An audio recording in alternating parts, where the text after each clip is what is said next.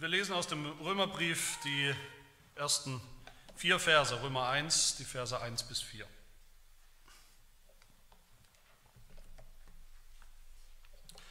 Hört das Wort Gottes.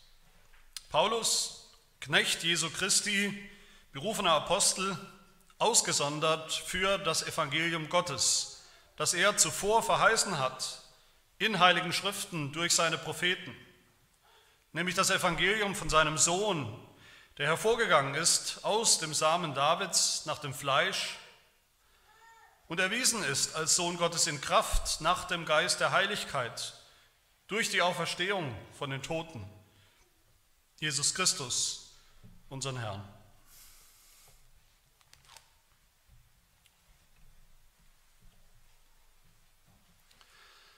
Was ist eigentlich das Evangelium? Was ist eigentlich Gottes Rettungsplan, Gottes Plan zur Erlösung von Sündern? Ist, das, ist dieser Plan, ist das so etwas wie die, wie die Notlösung, wie ein, ein späterer, ein Nachgedanke Gottes?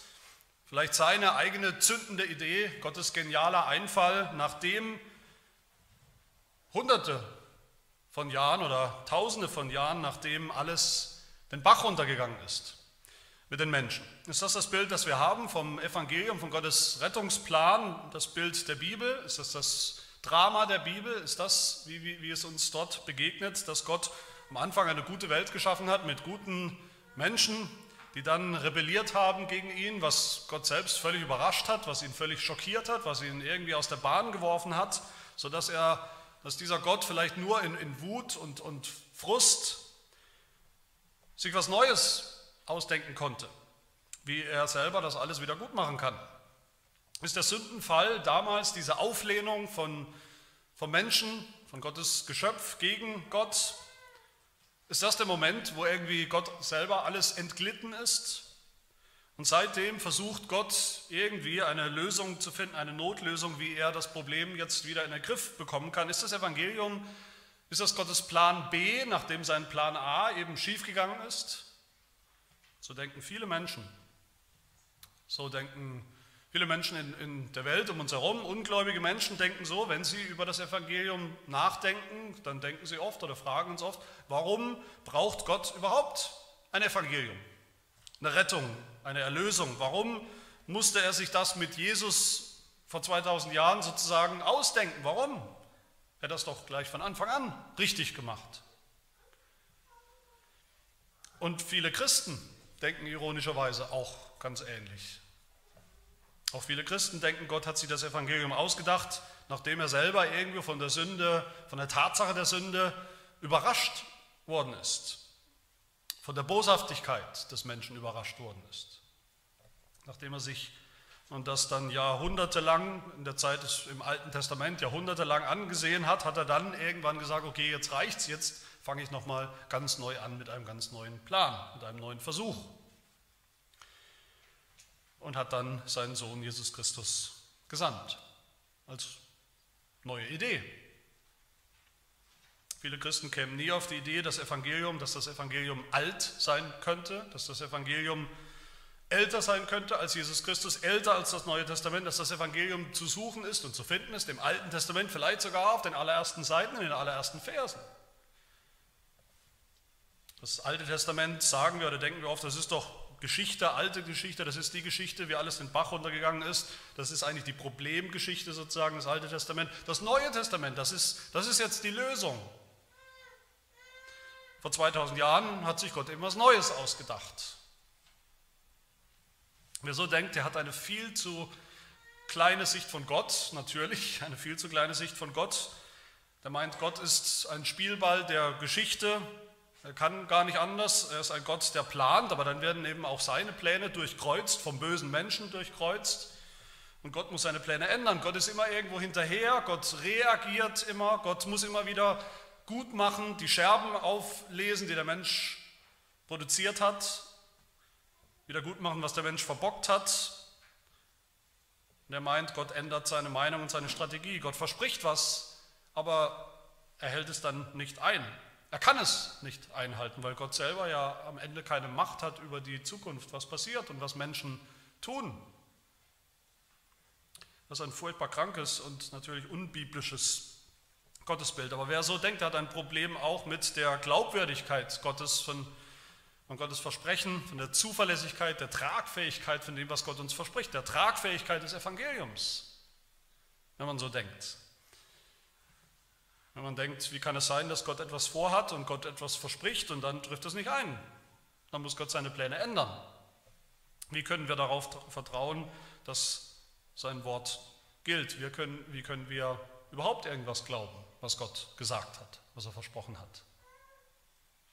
Wer so denkt, der hat auch eine viel zu kurze mickrige Sicht von der Bibel insgesamt, von der Einheit der Heiligen Schrift, vom Alten Testament und vom Neuen Testament zusammen insgesamt, der muss natürlich denken, okay, das Alte Testament ist überholt, das ist die Geschichte von etwas, was anscheinend nicht funktioniert hat, was schiefgegangen ist. Das geht uns im Grunde nichts mehr an, höchstens vielleicht als Negativbeispiel. So denken viele Christen, so denken alle Dispensationalisten, die radikal trennen, und das tun viele Christen, auch wenn sie den Namen Dispensationalismus noch nie gehört haben, viele Christen trennen radikal zwischen dem Alten Testament und dem Neuen Testament. Im Alten finden wir kein Evangelium, finden wir keine Erlösung, finden wir keine Kirche, finden wir kein Heil, finden wir keinen Jesus. Höchstens ganz nette Geschichten, inspirierende Biografien vielleicht von Gläubigen, auch die sind meistens eher Negativbiografien, Negativbeispiele. Aber das ist nicht unsere Geschichte, das ist nicht unsere Heilsgeschichte. Und da ist auch kein roter Faden zu erkennen für viele Menschen. Kein roter Faden, der im Alten Testament beginnt und sich durchzieht bis ins Neue Testament. Keine Verbindung, keine Kontinuität, keine Einheit. Wer so denkt, der muss, wenn er ehrlich ist auch heute selber unsicher sein.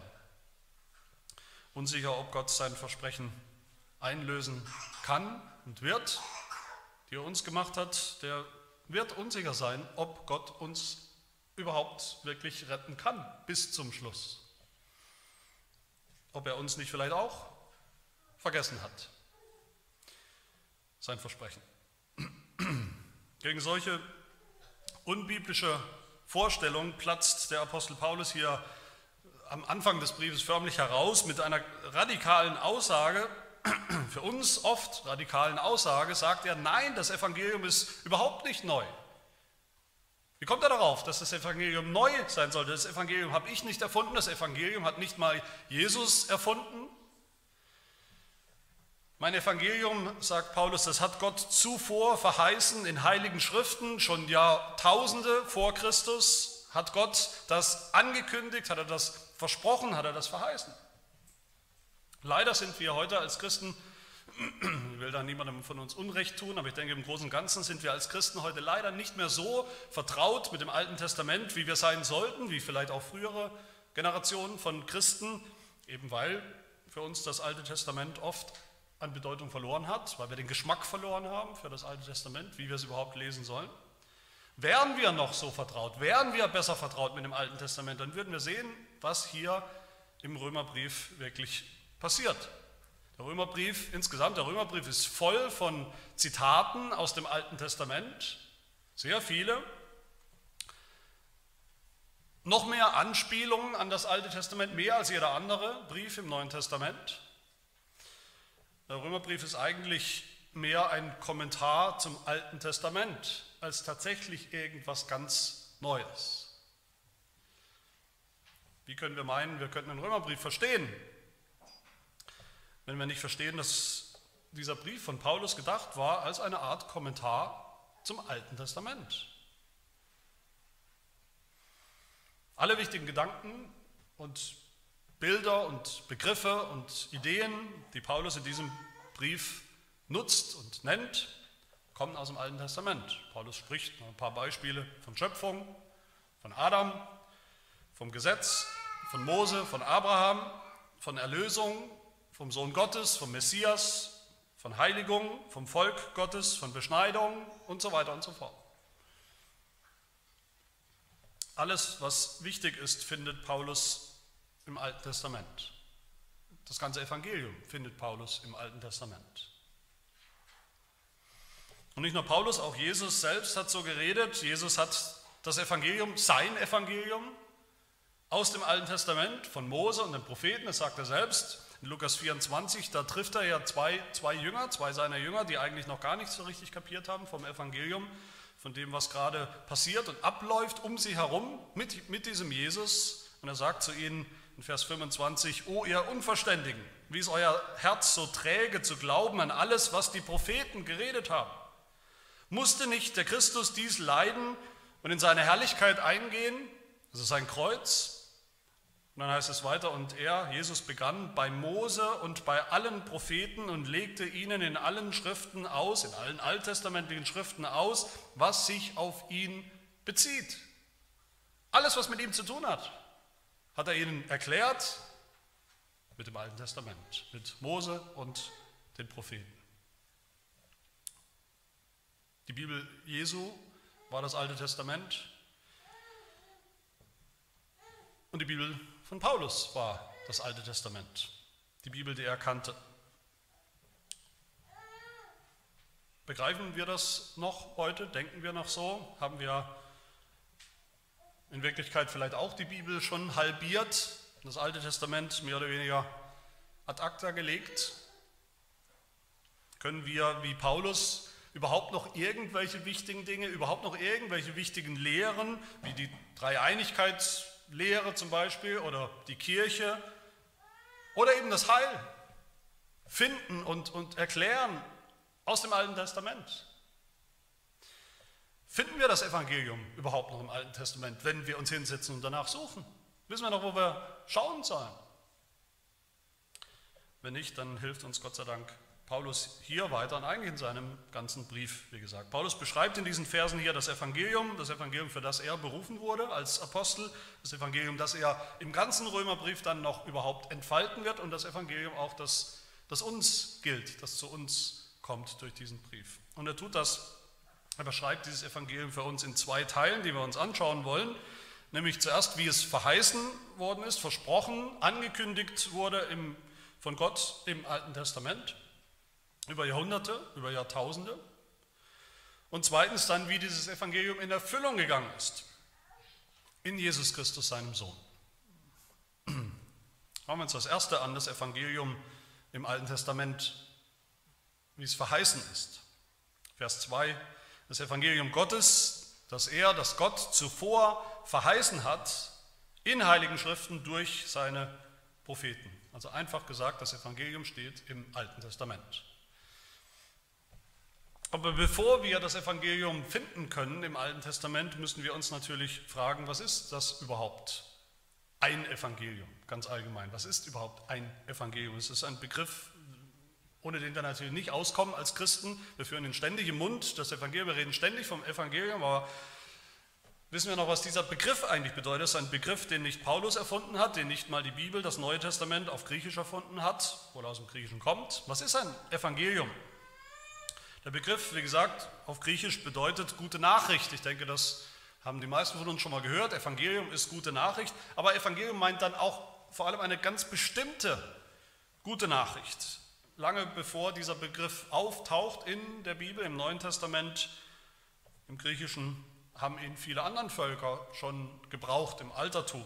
Evangelium war, hat man gebraucht als Begriff für die gute Nachricht vom Kommen eines Siegers, eines Kriegshelds in der Schlacht, darum ging es, in der Schlacht, wo es richtig brenzlig wurde, wo eine, eine Partei, ein Heer sozusagen kurz davor stand, dem Feind zu unterliegen, die Schlacht zu verlieren, zu sterben.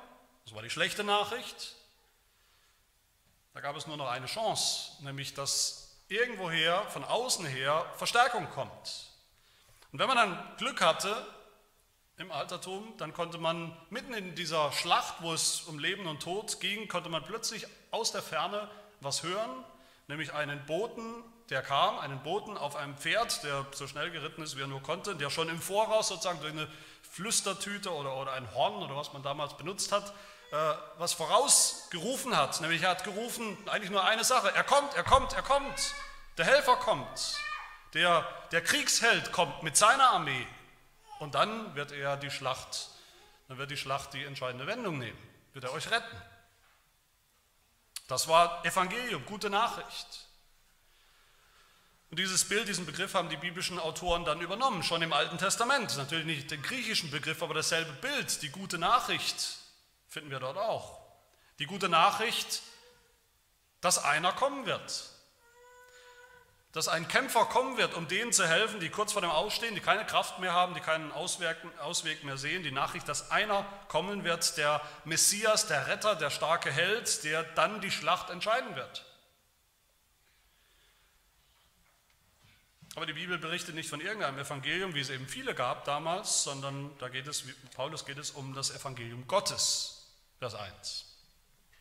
Gottes gute Nachricht. Die gute Nachricht, wie Gott selbst eingreifen wird in die Schlacht, in unsere Schlacht, in unsere drohende Niederlage, unseren drohenden Tod, um uns zu retten durch einen, den er senden wird. Einen Helden, einen Retter.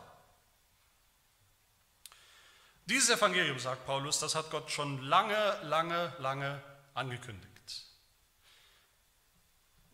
Das hat er zuvor verheißen, sagt Paulus. Eigentlich doppelt geboppelt. Paulus sagt, Gott hat es im Voraus schon vorhergesagt. Im Voraus vorhergesagt. Vorhergesagt ist schon im Voraus, aber um es ganz deutlich zu machen, im Voraus vorhergesagt. Und zwar schon vor vielen, vielen Jahrhunderten. Gott hat es verheißen. Verheißen ist auch so ein altes Wort, das wir auch oft gebrauchen und manchmal nicht mehr richtig wissen, was es bedeutet. Es bedeutet eigentlich einfach Versprechen. Gott hat das Evangelium versprochen. Wir wissen alle, was ein Versprechen ist. Gott hat den Sieg versprochen und Gott hat den Sieger versprochen, dass er kommen wird. Sobald wir das Alte Testament aufschlagen, sagt Paulus hier, egal wo, auf jeder Seite sehen wir, wie Gott das Evangelium versprochen hat.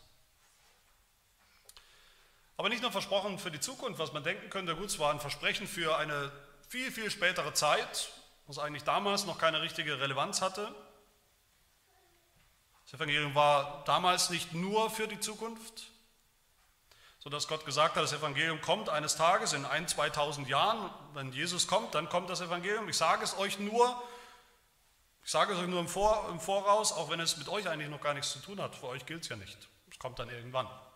Ihr habt sozusagen Pech gehabt. Ich sage es euch nur, aber es gilt euch noch gar nicht. Natürlich nicht. Verheißung, diese Verheißung, das Versprechen galt dann auch schon, obwohl es noch nicht erfüllt war, den Leuten im Alten Testament. Verheißung ist überhaupt ein Schlüsselbegriff im Römerbrief. Verheißung, Versprechen. Ein Schlüsselbegriff in Kapitel 4 zum Beispiel, wo Paulus von Abraham redet, wo Paulus sagt, Gott hat das Evangelium schon dem Abraham gesagt und versprochen, verheißen. 2000 Jahre bevor Jesus Christus gekommen ist. Abraham kannte das Evangelium. Abraham kannte dasselbe Evangelium, das wir heute kennen, weil es kein anderes gibt. Abraham glaubte dasselbe Evangelium, das wir heute glauben, weil es kein anderes gibt. Abraham heißt es in Römer 4, zweifelte nicht an der Verheißung Gottes, am Versprechen, das Gott ihm gegeben hat, durch Unglauben, sondern er wurde stark durch den Glauben. Den Glauben an Gottes Versprechen, das Evangelium. Gott hat dem Abraham, das wissen wir alle wahrscheinlich, diese Geschichte, einen Nachkommen versprochen, viele Nachkommen sogar. Und aus dieser Linie von Nachkommen, aus dieser Linie von Söhnen, die, den Nachkommen hat Abraham schon selber die Stimme gehört, diese Verheißung gehört von dem Boten, der ruft, er kommt, er kommt, er kommt, er wird kommen, der Held, der Sieger wird kommen, der Same. Und Abraham wusste sogar, wer dieser Same sein wird. Paulus schreibt in Galater 3, Vers 16, nun aber sind diese Verheißung, dieses Versprechen dem Abraham und seinem Samen zugesprochen worden, das heißt nicht und den Samen als von vielen, sondern als von einem, deinem Samen. Und dieser ist Christus, sagt Paulus. Gott hat dem Abraham Christus versprochen als Nachkommen. Das Evangelium. Dieses Evangelium hatten die Menschen im Alten Testament schon, kannten sie schon, Abraham schon, das Volk Israel schon. Römer 1, Vers 16 wir werden natürlich dazu kommen, bald zu diesem Vers, da schreibt Paulus, ich schäme mich des Evangeliums von Christus nicht, denn es ist Gottes Kraft zur Errettung für jeden, der glaubt. Zuerst für den Juden und dann auch für die Griechen. Und das lesen wir oft, als wäre das nur gesagt für die Zeit Jesu oder die Zeit des Paulus. Okay, die Juden haben es zuerst gehört, das Evangelium, als Jesus gekommen ist, und dann haben es auch die Heiden, die Nichtjuden gehört. Aber das galt, dieser Satz galt ja auch schon viel früher.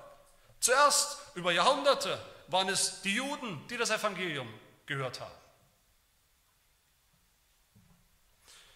Im ersten Gründerbrief Kapitel 10 schreibt Paulus über Israel, dieses alttestamentliche Volk Gottes, über die Juden. Vers 3 und 4, sie haben über die Juden. Sie haben alle dieselbe geistliche Speise gegessen wie wir, wie wir Christen. Sie haben alle denselben geistlichen Trank getrunken wie wir, denn sie tranken alle aus einem geistlichen Felsen wie wir. Der Fels aber war Christus, das alttestamentliche Volk. Christus. Deshalb ist es völlig falsch, wie wir manchmal reden und manchmal denken, als wären wir die Ersten, die das Evangelium kannten. Als wären wir die Ersten, die irgendwo sich Gedanken machen, wie man vom Evangelium oder mit dem Evangelium lebt. Die Ersten, neutestamentliche Christen, jetzt eben die Ersten, die, die das Evangelium in ihrem Gottesdienst hatten oder wo sie im Mittelpunkt der Gottesdienste standen. Als wären wir die Ersten, die die Ehen führen auf Grundlage des Evangeliums, geprägt vom Evangelium, die ihre Kinder erziehen wollen mit dem Evangelium, die überhaupt nach oder mit dem Evangelium leben, als wären wir die Ersten. Und wo findet Paulus, wo finden wir das Evangelium im Alten Testament? Wo haben es die Leute damals gefunden? Paulus sagt, Vers 2, in Heiligen Schriften. Durch seine Propheten. Die Heiligen Schriften sind die Schriften des Alten Testaments. Die sind heilig, weil sie eben anders, heilig heißt auch anders, weil sie anders entstanden sind als alle anderen Schriften, als alle anderen Bücher. Gott hat Menschen gebraucht natürlich, diese Bücher zu schreiben, hat die Propheten gebraucht, um diese Worte auszusprechen, aber so, dass am Ende dabei herauskam, was Gott sagen wollte und aufgeschrieben haben wollte. Heilige Schriften und die Propheten. Propheten meint hier bei Paulus nicht nur die paar, die wirklich diesen Beruf sozusagen des Propheten hatten, meint er eigentlich alle, die im Alten Testament für Gott geredet haben, Gottes Wort ausgesprochen haben. Durch sie ist die Heilige Schrift, sind die Heiligen Schriften entstanden. Aber wo genau hat Gott im Alten Testament in diesen Heiligen Schriften das Evangelium verheißen? Schon wenn wir nur, was ja wirklich toll wäre und mich reizen würde, wenn wir nur mal die, die Zitate aus dem Alten Testament im Römerbrief nachverfolgen würden. Dann wären wir wochenlang beschäftigt, dann würden wir über diesen, diese Verse gar nicht hinauskommen. Und wenn wir noch alle Anspielungen und, und, und Begriffe und Gedanken aus dem Alten Testament zurückverfolgen würden, wären wir wahrscheinlich Jahre beschäftigt. Wenn Paulus sagt, Gott hat das Evangelium vom Kommen des einen, des, des Helds, des Kriegsheldes, des Siegers zuvor verheißen, vorher, vorher, vorhergesagt, müssen wir zuallererst natürlich an Genesis 3, Vers 15 denken. Ziemlich am Anfang der Bibel, gleich nach dem Sündenfall, gleich nach dem Problem, nach der schlechten Nachricht, hat Gott mit dem Fluch auch das Evangelium angekündigt, als er zu, zu der Schlange, zum Teufel sagt, ich will Feindschaft setzen zwischen dir und der Frau, zwischen deinem Samen und ihrem Samen. Er, der kommen wird, wird dir, wird der Schlange, wird dem Teufel den Kopf zertreten. Im Krieg siegen. Wir müssen natürlich an Mose denken hier. Wir denken oft Mose, nein, Mose, was haben wir mit dem zu tun? Mose ist irgendwie schlecht, Mose hat uns nur das Gesetz gegeben, Mose ist für uns nicht relevant. Nein, Mose hat auch schon als ein Prophet, sagt das Alte Testament und das Neue, als ein Prophet das Evangelium verkündigt. Mose war ein Prediger des Evangeliums. So sagt es Petrus in der Apostelgeschichte Kapitel 3. Petrus selbst predigt da, predigt das Evangelium, dann sagt er, so tut nun Buße und bekehrt euch, dass eure Sünden ausgetilgt werden, das Evangelium, und er den sendet, der euch zuvor verkündigt wurde. Eigentlich dieselben Begriffe hier. Jesus Christus, wovon Gott durch den Mund aller seiner heiligen Propheten von alters her geredet hat. Denn Mose hat zu den Vätern gesagt, einen Propheten wie mich wird euch der Herr, euer Gott, erwecken aus euren Brüdern. Einen Propheten wie mich, einen Messias, einen Helden, einen Retter.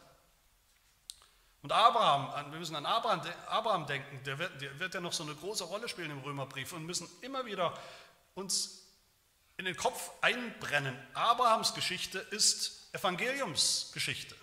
Dasselbe Evangelium, dasselbe Glauben. David kannte Jesus. David kannte das Evangelium, hat es geglaubt und hat es verkündigt. Nochmal Apostelgeschichte, Kapitel 2, wo Petrus sagt, da David nun ein Prophet war, auch wieder ein Prophet, und wusste, dass Gott ihm mit einem Eid verheißen, versprochen hatte, dass er aus der Frucht seiner Lenden, dem Fleisch nach, den Christus erwecken werde, damit er auf seinem Thron sitze, hat er, hat David, vorausschauend von der Auferstehung des Christus geredet. David wusste, dass aus seinen Nachkommen Christus kommt und hat vorausschauend sogar von der Auferstehung geredet, gepredigt als Prophet. Und genauso könnten wir es durchgehen bei allen anderen Propheten, bei den kleinen, großen Propheten im Alten Testament. Als ein Beispiel nochmal Jesaja im Römerbrief, Kapitel 10, da schreibt Paulus dann später, er, er, behandelt eigentlich die Frage, warum manche glauben, warum andere eben nicht glauben, warum manche im Volk Gottes, im alten Volk Gottes Israel geglaubt haben oder manche eben nicht. Und dann sagt der Paulus in Römer 10, nicht alle haben dem Evangelium gehorcht. Denn Jesaja spricht, Herr, wer hat unserer Verkündigung geglaubt? Das ist dasselbe.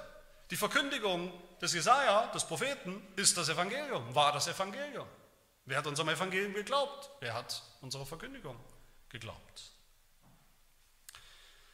Das heißt, was Paulus hier sagen will, ist gerade nicht, naja, wenn man ganz genau hinschaut im Alten Testament, wenn man sich ganz gut auskennt im Alten Testament, dann findet man vielleicht eine Handvoll von grauen Vorahnungen, von, von nebulösen Voraussagungen auf das Evangelium oder vom Evangelium im Alten Testament. Nein, Paulus sagt hier, das ganze Alte Testament verkündigt das Evangelium, alle 37 Bücher des Alten Testaments verkündigen das Evangelium, so sollen wir es lesen von Anfang bis zum Ende, so wird das Alte Testament auch für uns plötzlich direkt und, und relevant und farbig und dreidimensional. So wird es für uns zu unserer Geschichte, zu einem geistlichen Buch, nicht zur Sammlung von, von irgendwelchen alten, interessanten Geschichten oder irgendwelchen Biografien. So dürfen Prediger das Alte Testament predigen, dass es damals schon das Alte Testament enthalten hat, wir das nicht irgendwie rein importieren müssen. Dasselbe Evangelium, das wir heute 4000, 3000 Jahre später auch glauben und umgekehrt dürfen wir denken und wissen und begreifen, das Evangelium, das wir heute glauben, ist alt, ist damit auch erprobt und erwiesen. Es ist schon ein paar tausend Jahre alt und es ist verwurzelt, es ist äh, angekündigt und verwurzelt im Alten Testament, verwurzelt in der, im Versprechen Gottes, im, in der Treue Gottes über Jahrtausende. Das ist wichtig für uns. Mose, Abraham, David, haben es so verstanden, Paulus hat es so verstanden, Jesus selbst hat es so verstanden, dass er derjenige ist, der im Alten Testament angekündigt war von den Boten, von den Propheten. Und der dann gekommen ist, um dieses alte, uralte Versprechen auch zu erfüllen. Und das ist mein zweiter Punkt oder Paulus zweiter Punkt, das Evangelium, wie es erfüllt wurde im, in Jesus Christus, im Sohn Gottes. Paulus sagt uns dann hier zweitens, was dieses Evangelium ist. Was hat Gott schon so lange angekündigt? Was hat er schon angekündigt mit dem und nach dem Sündenfall? Was ist jetzt passiert und eingetreten zur Zeit von Jesus und von Paulus? Das sagt er uns in den Versen 3 und 4. Und diese zwei Verse, das ist wahrscheinlich ein alter, also älterer Text, ein Bekenntnis, so eine Art christliches Bekenntnis was Paulus schon kannte, was er übernommen hat, was er nicht selber formuliert und geschrieben hat, was Christen schon kannten und glaubten vor dem Römerbrief. Natürlich ist dieses, diese kurze Zusammenfassung des Evangeliums hier ist nur ein Inhaltsverzeichnis, man könnte sagen Inhaltsverzeichnis des Evangeliums, wie es dann Paulus ja noch im, im, im Detail und äh, in, in Breite auch entfalten wird in diesem Brief, aber es ist trotzdem schon das ganze Evangelium, was wir hier sehen. Und das ist erstens das Evangelium von seinem Sohn, vom Sohn Gottes, sagt Paulus zuerst. Das meint zuallererst den ewigen Sohn Gottes, den Sohn, der schon immer der Sohn Gottes ist in der Dreieinigkeit mit dem Vater und mit dem Heiligen Geist. Der dann gekommen ist, natürlich, der den Himmel verlassen hat, nach dem Plan Gottes. Aber da sehen wir schon, das Evangelium von dem ewigen Sohn Gottes, das ist nicht der Plan B, ein Nachgedanke von Gott, irgendwann in der Geschichte, als es schiefgegangen ist. Das war schon immer Gottes Plan mit seinem Sohn, in Ewigkeit geplant, das Evangelium. Niemand Geringeres als der ewige Sohn Gottes wird kommen, um die Schlacht zu schlagen und den Kampf zu gewinnen für die Seinen, für die Sünder. Als Sohn ist, ist er dann auch in die Welt gekommen, sagt Paulus hier, als Mensch, Fleisch geworden. Als Sohn Adams könnte man sagen, ist er ein Mensch geworden, Menschen wie wir, Menschen wie Gott sie geschaffen hat, ein Mensch wie Adam, um zu tun, was Adam nicht getan hat. Als Sohn Abrahams, der Same, den Gott ihm versprochen hat, ist er Mensch geworden. Israel selbst, das Volk Israel wird im Alten Testament als Sohn Gottes bezeichnet. Gott bezeichnet es als seinen Sohn, dieses Volk. Und deshalb ist Jesus ein Jude geworden. Ein echter, ein wahrer Israelit, der getan hat, was Israel nicht getan hat, der gehorsam war, wie es Israel hätte sein sollen. Und er ist hervorgegangen als Mensch aus dem Samen Davids, sagt Paulus, nach dem Fleisch, als Messias, als König, als Sieger. Nach dem Fleisch, was Paulus hier sagt, betont natürlich die Menschheit, die Menschlichkeit Jesu und damit auch seine Niedrigkeit. Allein schon, dass dieser ewige Gott, der Sohn Gottes, Mensch geworden ist, ist Niedrigkeit, ist Erniedrigung. Noch viel mehr, dass er identifiziert wurde mit uns Menschen, mit Sündern identifiziert wurde, dass er sich mit ihnen freiwillig sogar gleich gemacht hat, um dann in letzter Konsequenz auch ihre Schuld und Sünde ans Kreuz nehmen und tragen zu können. Aber nach diesem Leben in Niedrigkeit unter Sündern wurde Jesus auch wieder erhöht. Paulus sagt in Vers 4, er wurde dann erwiesen als Sohn Gottes in Kraft, in Herrlichkeit. Er wurde eingesetzt nach diesem Leben und Leiden und Tod, eingesetzt in Macht und Herrlichkeit im Himmel auf dem Thron. Wie es schon im Psalm 2 heißt, wo Gott sagt, ich habe meinen König eingesetzt auf Zion, meinem heiligen Berg, in Kraft und in Herrlichkeit. Nach seinem Fleisch war Jesus als Mensch niedrig, hat er sich niedrig gemacht, um das Problem der Sünde zu lösen. Aber nach seinem Tod, durch die Auferstehung von den Toten, wie Paulus hier sagt, ist er eingegangen in die Herrlichkeit. Seitdem ist er auch der Geist der Heiligkeit, ein lebensspendender, lebensschenkender Geist. Der nicht nur selbst auferstanden ist, sondern der deshalb auch dieses neue Leben, ein Auferstehungs Auferstehungsleben, ein neues geistliches Leben all denen schenken kann und wird, die er retten wird, die an ihn glauben. Und dieser Sohn, sagt Paulus, dieser ewige Sohn Gottes, dieser Mensch gewordene Gott, der Nachkomme, der Same, den das ganze Alte Testament schon verkündigt hat, der hat jetzt auch einen Namen. Er heißt Jesus Christus. Er ist unser Herr. Meine Lieben, wir müssen das wirklich begreifen, muss uns in Fleisch und Blut übergehen, dass alles, was Jesus Christus getan hat, sein Kommen, seine Geburt, sein Leben, sein gehorsames Leben, sein Leiden, sein Tod, seine Auferstehung, seine Verherrlichung, seine Einsetzung auf dem Thron Gottes im Himmel in Macht und Hoheit, alles davon verstehen wir nur auf dem Hintergrund des Alten Testaments. Und alles davon hat Jesus Christus erfüllt. Er ist der Inhalt dieses Evangeliums und er war schon immer der Plan Gottes. Im Gegensatz zu denen, die ich am Anfang der Predigt erwähnt habe, Ungläubige denken so, aber selbst Christen, wie gesagt, die oftmals meinen, das Evangelium sei irgend so eine späte Erfindung von, von Gott, von einem planlosen Gott, der nur damit beschäftigt ist, hinter uns aufzuräumen, das Problem zu lösen, was sich plötzlich ergeben hat, haben wir ein ganz anderes Gottesbild auf Grundlage dieses Evangeliums und von dem, was wir hier sehen bei Paulus. Wir sehen hier einen durch und durch souveränen Gott, der dieses Heil und Evangelium durch diesen wunderbaren Erlöser schon in der Ewigkeit schon geplant hat, auf den allerersten Seiten des Alten Testaments schon mitgeteilt hat, angekündigt, versprochen hat und dann durchgeführt hat. Wir sehen hier einen Gott, der sich nicht ändert, der sich nicht ändern muss, der auch seinen Plan nicht ändern muss, seinen Heilsplan nicht ändert. Im Gegensatz zu denen, die an, an der Glaubwürdigkeit Gottes zweifeln, an der Glaubwürdigkeit von seinem Versprechen und vom Evangelium, sehen wir hier, Gott hat das Evangelium den Alten verheißen, Menschen im Alten Testament und versprochen, hat es Abraham versprochen und hat es dann auch herbeigeführt und erfüllt, wie er es versprochen hat, damals, vor so langer Zeit.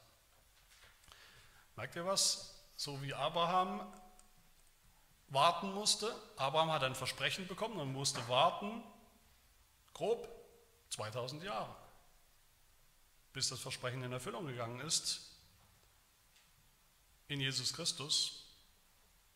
So warten wir auch schon 2000 Jahre ungefähr. Seitdem Jesus gekommen ist, warten wir schon 2000 Jahre darauf, dass es voll und ganz, vollkommen in Erfüllung geht. So wie Abraham und das Volk Israel, das Volk Gottes 2000 Jahre warten musste, bis Jesus kam, warten wir auch, dass Gott sein Versprechen erfüllt, dass Jesus wiederkommen wird, dass Jesus endgültig als Sieger sichtbar sein wird, alles zum Ende, zum Ziel, zur Vollendung bringen wird. Und genauso wie Gott sein Versprechen einmal erfüllt hat in der Geschichte, haben wir allen Grund zu glauben, wird er es auch nochmal und endgültig erfüllen. An dem Tag, der kommt, wo er kommt, wo Jesus wiederkommt. Im Gegensatz zu denen, die die Bibel in zwei Teile, zwei Hälfte reißen wollen, die die Einheit Altes und Neues Testament auflösen, die das Alte Testament eigentlich gar nicht so richtig als christliche Bibel, christliches als Wort Gottes verstehen, sehen wir hier, wenn wir hinschauen im Alten Testament, in einer, in einer atemberaubenden Fülle die, die Details des Evangeliums schon, sodass wir es besser verstehen, als wenn wir nur das Neue Testament lesen, dass wir es überhaupt erst verstehen können. Man kann das Evangelium nicht verstehen, wenn man nur das Neue Testament liest. Das geht nicht. Und wir sehen hier dann, dass die Geschichte des Alten Testaments unsere Geschichte ist dass die, der, der Glaube der Gläubigen im Alten Testament unser Glaube ist, dass der, der Gnadenbund im Alten Testament unser Gnadenbund ist, dass die Zeichen, die Gott gegeben hat, die Zeichen des Bundes, die Zeichen des Evangeliums, auch verbunden sind mit den Zeichen, die wir heute haben. Das Zeichen des Evangeliums, des Bundes damals, die Beschneidung, mündet ein in unser Zeichen, die Taufe. Und die, die Bundesmahlzeiten und Festmale, die es damals gab, münden auch alle ein in unser Mahl, das Herrnmahl, als Zeichen des Bundes und der Treue Gottes. Über all diese Jahrhunderte und Jahrtausende.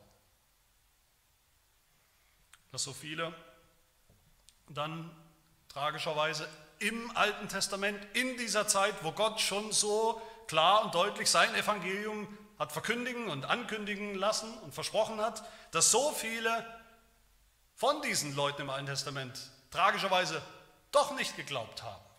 Das ist kein Beweis dafür, dass das Evangelium nicht klar war und ist auch schon gar kein Beweis dafür, dass Gott sein Versprechen nicht wahrgemacht hat, dass Gott untreu ist, unzuverlässig ist. Wie uns, uns oder seine, die Leute in Rom, denen Paulus geschrieben hat, wie er sie fragen wird und uns fragen wird in Kapitel 3. Wie denn? Wenn auch viele untreu waren damals und nicht geglaubt haben, hebt etwa ihre Untreue die Treue Gottes auf? Und seine Antwort Paulus Antwort, das sei ferne. Im Gegenteil, im Evangelium zeigt sich Gottes Treue. In diesem von langer Hand angekündigten Evangelium zeigt sich Gottes Treue. Und wo zeigt sie sich am Ende?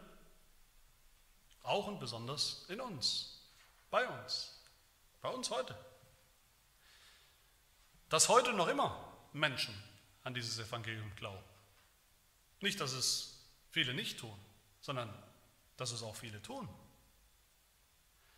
Dass wir heute daran glauben und dass es gilt und wahr ist und wir gerettet werden.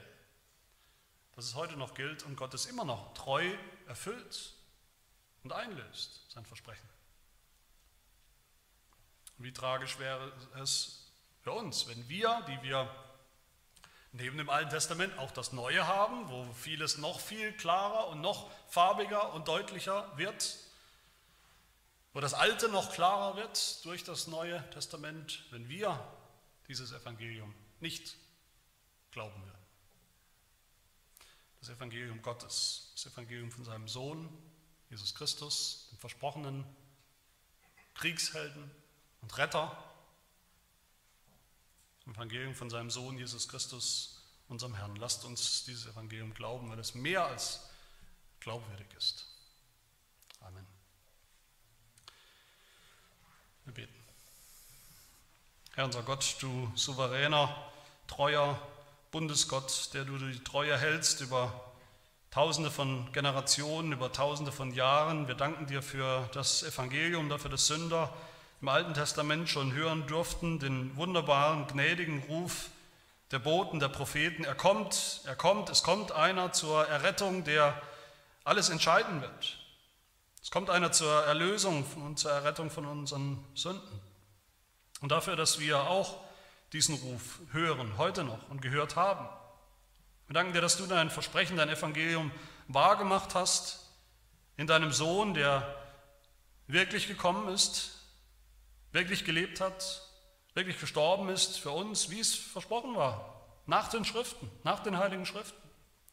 Und dass wir heute glauben und vertrauen dürfen, diesem Ruf, er wird wiederkommen, um alles zu vollenden, um unser Heil zu vollenden, um ans Ziel zu bringen.